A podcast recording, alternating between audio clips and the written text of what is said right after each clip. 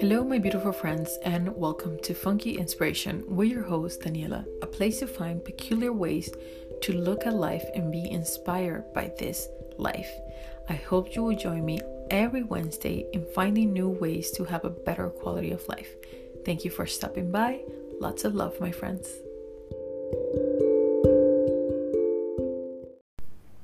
Hello, my beautiful friends. How are you all doing? I hope you're all doing well. I just wanted to come and take a few minutes to share a little conversation I was having with um, someone close to me. And I, you know, this is what I love about life. I love sometimes getting into these conversations because they bring um, more wisdom, more knowledge, and information that otherwise wouldn't come up unless you're having a conversation with someone else, you know, because when we're having conversations with people, that's when we get to debate different topics and different ideas and just different theories and what we believe and what we understand. And, you know, I think it's always beautiful. It's great to go back and forward. And, you know, I, I hope, you know, that whenever I am having these conversations and these debates with people, that it never comes as I'm coming from a place that I want to be right, but more from a place of like, here's my opinion, tell me yours. I want to learn about your opinion, and therefore we can share each other's point of view and sort of grow and learn from each other's point of view, even if they are different. Um, I think it is completely important to have that idea in mind that we don't have to agree with everyone we come in contact with, even if it's um, family members, friends, close friends, or you know acquaintances or people we just suddenly meet we can have a conversation, have different ideas, different viewpoints, and still come from a place of love and respect towards each other. So I really love that idea of just having conversations. And I think for some people it's really hard to do that. Um, not not with this person I was talking to. Like we always have these type of conversations, and it's great. But I've seen other people, you know, that um, they get into conflicts right away when there's a, a different point of view, a different ideas, and things that they don't um, align with in the same way, which is for me is totally fine. I think that is the point. Like we are all so different and at the same so similar, so we should all have our own ideas and mindsets and um, you know just theories in our heads of what we believe to be correct or right or whatever we want to call it. But at the end of the day, it is important to be able to listen to someone else's point of view without judging it harshly and just um, just learning more. You know, I think it's, it's just offers an opportunity to learn more.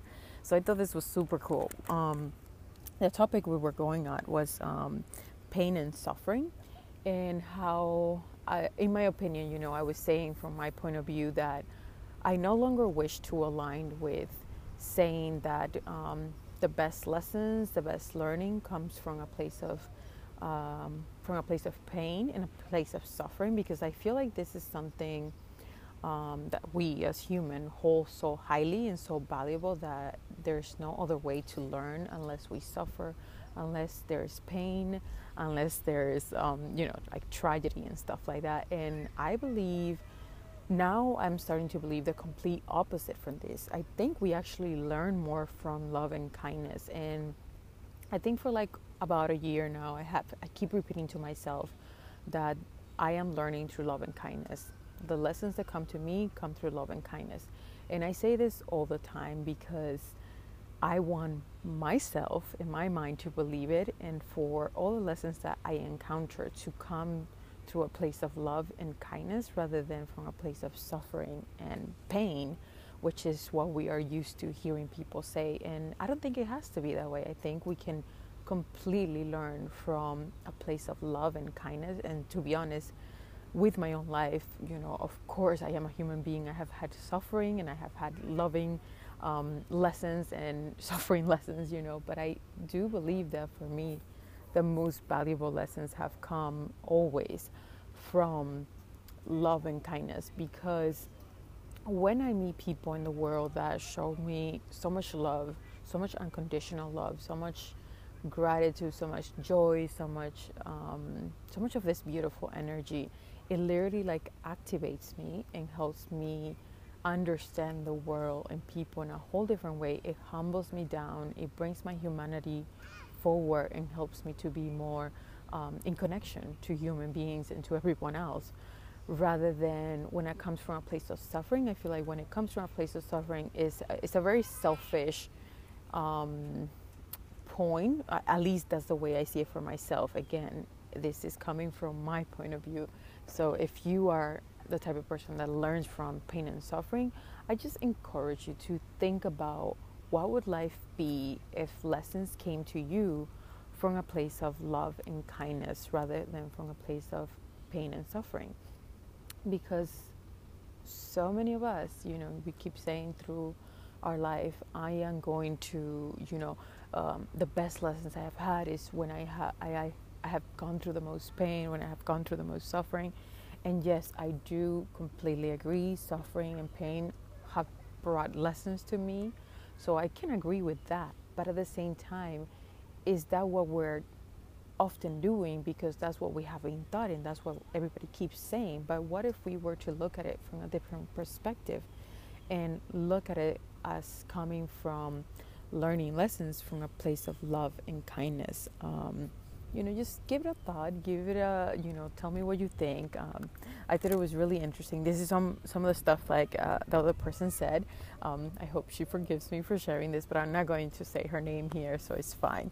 Um, she said, "You can choose to love, you can choose love and kindness after the pain and suffering, but the lessons are all in the pain and the suffering." That was the first thing. The other one she said was, "I wouldn't be who I am without all the pain," and I think the more um, like the more pain and suffering she's gone through, it has made her more human, more humble, and less ego. You know, it has brought less ego forward. And I can completely understand that perspective because, again, it is something we have been taught. It is something we keep hearing people say. Um, people saying that, you know, for me, if this is this aligns with the whole idea of like, I have to work extremely hard to make a lot of money. Um, I am that's another one that I am stepping away from. I do not have to suffer and to work my ass off to receive the money I need in my life. Money can come to me from, you know, with ease, with ease. Money comes to me with ease. So I really am playing around with these affirmations and these ideas that I don't have to, you know, quote unquote, play it by how it has been played over and over again which is, you know, I have to make money only when I work crazy hard, or I have to only learn lessons when I go through crazy suffering and crazy pain. Instead, I'm choosing to say, no, I am going to learn my lessons through love and kindness. And I repeat this all the time. And to be honest, I have to say, even though I have had suffering, um, I believe a lot of my lessons in life have come, like I said in the beginning, from love and kindness. So in a sense, I feel that I have had more lessons of love and kindness than more lessons of pain and suffering in my life. So that is how powerful this mindset can be sometimes, in, in my opinion.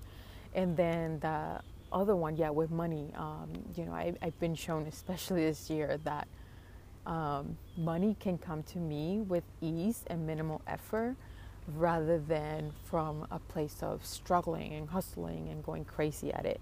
So, again, just give it some thought, write some affirmations for yourself. So, I hope this inspires you to get some new affirmations, to start saying different things to yourself, and have a different mindset about all of this idea. And just, you know, listen to this with a grain of salt and see what comes up for you, you know, because sometimes there are you know, always things we all have to work on. So why not um, take a chance on this stuff that I'm talking about and see how that um, speaks to you, how that resonates with you. So again, some of the affirmations I will use constantly or and have been using constantly is money comes to me with ease and minimal effort. Money comes to me with ease. I am abundant. Um, I make money, money off effortlessly. I make money effortlessly. And also, when it comes to the whole suffering part, I say, I am choosing to learn from love and kindness. I am choosing to learn from love and kindness. um, lessons come to me from love and kindness. lessons come to me from love and kindness. And I repeat this all the time. I even, um, you know, I take a picture of the ocean or a beautiful place and then I will write that quote inside and have it on my five minute journal, which I have spoken about here on the podcast, which um, I can always look back on and see the quote. So I think it is a beautiful and powerful exercise, and I highly encourage you, my dear friends, to try it and just see what happens for you. See if it um, speaks to you, if it aligns with you, and tell me what you believe about this. Do you believe that you have to only that you can only learn through pain and suffering, or can you um, give some thought to the idea that you can learn? also and even more i believe you know through love and kindness? Can you learn from love and kindness only in this world? You know can we move to that world? Imagine what the world would be if we were all learning through love and kindness. Wouldn't life be so much smoother things will be a lot easier and you know i think it will be a beautiful world but of course um, there's always going to be lessons here in mother earth because that's what we're all here for we're here to learn lessons to evolve our soul um, you know, I think uh, this is also a good point to mention before I, I leave you guys. What is evolve? You know, so um, someone also asked me this the, um, yesterday. Like, what what do, what do I mean? What does everybody mean by like we are evolving? We evolve, evolve, this word. And in my opinion, what I understand from it is that you're not even evolving into something better or higher because you are already there. Your soul is already there. Your soul is fully protected and fully at peace, you know. But you chose to come here to earth and have this physical experience of experiencing everything, you know, what we call the good and what we call the bad, the, um, all of that. We chose to come here and experience that. And think about it if you are a highly evolved spiritual being who might not even have a physical body, how can you really learn all the lessons that you get to learn in a human body? Think about it. A human body has so many stuff to go through. Um, you know, we, we need food. We need to go to the bathroom. We we have pain. You know, if you get cut, if something happens to you, there's actual like all these range of emotions that we can experience with having a human body. So, you know, just give it some thought to that. So that's what I understand when it comes to the word evol- um, evolving. We are evolving into learning more aspects of ourselves through having this physical experience, this physical body. And, you know, I also like to mention the idea of looking at history, you know, where we have come from and where we are now. Um, I think people think the world's worse now than it was before, but actually, I think it's better. And there's a guy named, um, he has a TED Talk. I believe his name, his last name is Singer or Finger I will try to find it and put it in the notes for you guys. And he has uh, actually data that explains how there is less crime, there's less um, suffering right now in the world than it was before. Um, because you know, before people, you know, might have seen a village and literally destroy it because they wanted to keep the goal of that village, or they wanted to keep the women and rape the women of that village. So there's a lot that has shifted and changed throughout the years, and it's hard for us to see it because now we have computers, cell phones, and all of these things that constantly pick our attention, and everything is highlighted. So, what might be like a small little thing that happened all the way across the ocean seems like a super big deal thing to us. So, just be aware of that. Everything right now is heightened because of the technology we have access to.